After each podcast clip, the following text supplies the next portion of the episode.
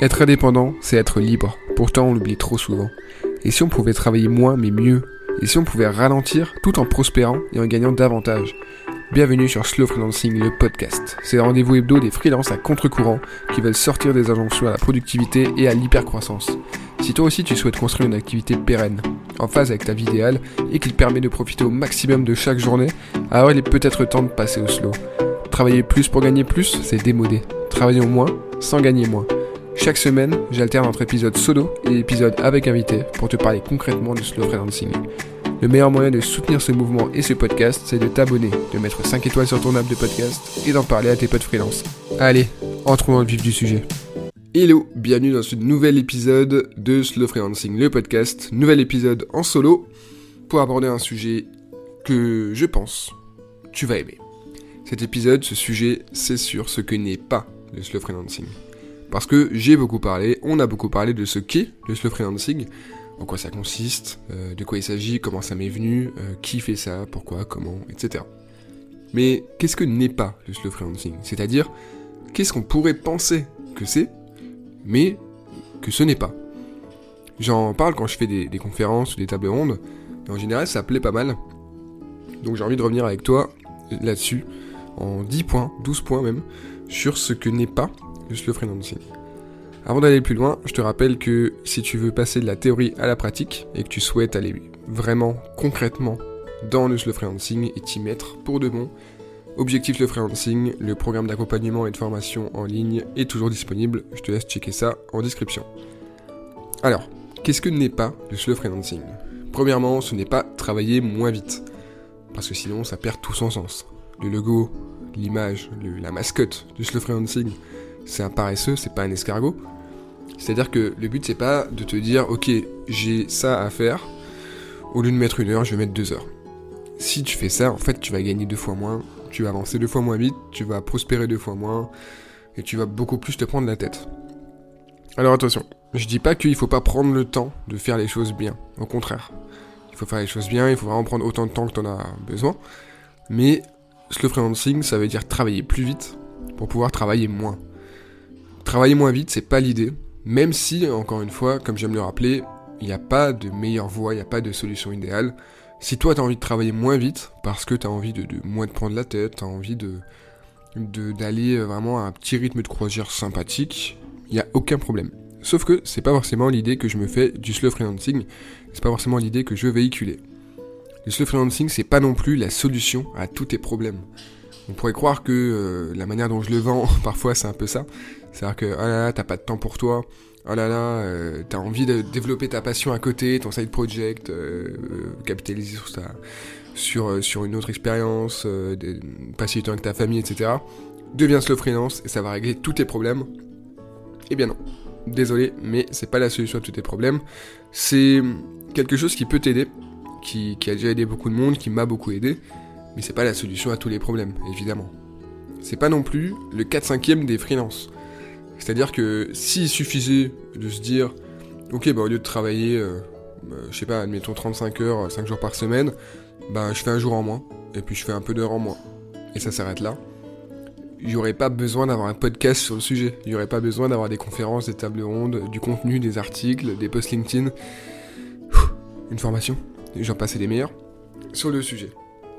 L'idée, c'est pas juste de se dire je travaille moins et, ça s'arrête là. Parce que si tu travailles juste moins, sans te poser la question euh, de comment justement optimiser tout ça, sans justement avoir la réflexion derrière, ben, tu vas juste travailler moins, certes, mais du coup tu vas gagner moins, tu vas avancer moins vite, tes clients sont moins satisfaits. En tout cas, tu auras moins de clients satisfaits, parce que tu auras moins de clients. Ensuite, c'est pas une méthode universelle, juste le freelancing. C'est-à-dire que ça peut marcher, pour moi, pour toi, pour euh, plein de gens, plus ou moins, en fonction de, qui tu es, de ce que tu fais. Mais ça va pas marcher de la même manière pour tout le monde. Et surtout, que tu veuilles vraiment passer au slow freelancing. C'est pas non plus un truc de feignant. Alors, il n'y a aucun mal à être feignant. Moi, je l'assume, je suis plutôt feignant. Mais c'est pas que un truc de feignant. Ça peut aussi être un truc d'ambitieux. Si on a envie de travailler moins pour faire d'autres choses à côté. D'autres choses à côté qui peuvent être aussi des projets hyper ambitieux. C'est ok. C'est pas, évidemment, du bullshit sorti de mon chapeau. Le freelancing, certes, c'est moi qui ai mis le terme dessus, c'est moi qui essaie de développer les concepts, mais il y a plein de gens qui faisaient déjà ça longtemps avant que je commence à en parler, longtemps même avant que je sois freelance. C'est-à-dire que, au final, ce que j'inclus dans le freelancing, c'est ce qui s'appelle du slow business, du slowpreneuriat, de la slow life. C'est vraiment de la productivité aussi, de, l'efficience, de l'efficacité, plein de choses qui font que euh, c'est pas moi qui ai inventé le slow freelancing. C'est moi qui, ai démocratisé le terme et le concept. Mais ce qu'il y a dedans, concrètement, c'est pas euh, mon idée à moi. C'est un truc euh, qui, se fait en, co-construction avec les autres freelances. Ensuite, c'est pas non plus un hack secret magique. Parce que voilà, ça, rejoint un peu ce que j'ai dit tout à l'heure sur la solution à tous tes problèmes. Parce que le freelancing, c'est pas tu claques tes doigts et, ça y est, euh, la vie est belle, euh, tu travailles 4 heures par jour et tu gagnes deux fois plus. C'est pas ça. Il y a quand même pas mal de taf, j'en parle souvent. C'est pas une idée 100% nouvelle de slow freelancing, parce que ça fait longtemps qu'il euh, y a des gens qui ont choisi de travailler moins en se mettant en indépendant. ça fait longtemps que des personnes essaient de sortir des injonctions, euh, de sortir du capitalisme, de sortir du système, de sortir de l'hyperproductivité, etc. Donc c'est une idée qui, euh, a fait son chemin, qui évolue, qui a de plus en plus de succès, en France, aux États-Unis, au Canada, ailleurs. Mais c'est une idée qui, euh, n'est pas de notre décennie. Ensuite, le slow freelancing, c'est pas la semaine de 4 heures c'est la journée de 4 heures, à la limite. Mais on n'est pas du tout sur un modèle euh, à la Tim Ferriss, euh, solopreneur, automatisation, euh, scalé, etc. Ça peut se faire, mais disons que c'est pas l'idée. Là, on devient. Enfin, là, c'est un, autre, un autre délire. C'est pas forcément ma vision du slow freelancing, ni du freelancing d'ailleurs. C'est pas pareil, voilà. Pour moi, le freelance, il reste au service de ses clients, il continue de leur vendre du temps, etc. Ensuite, le slow freelancing, ce n'est pas quelque chose que tes clients détestent.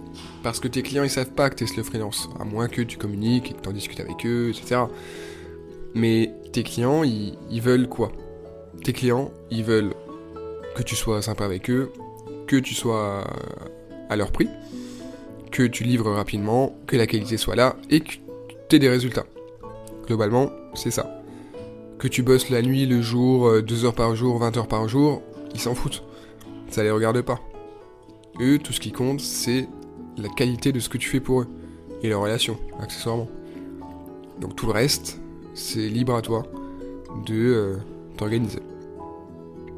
Le slow freelancing, c'est pas la décroissance.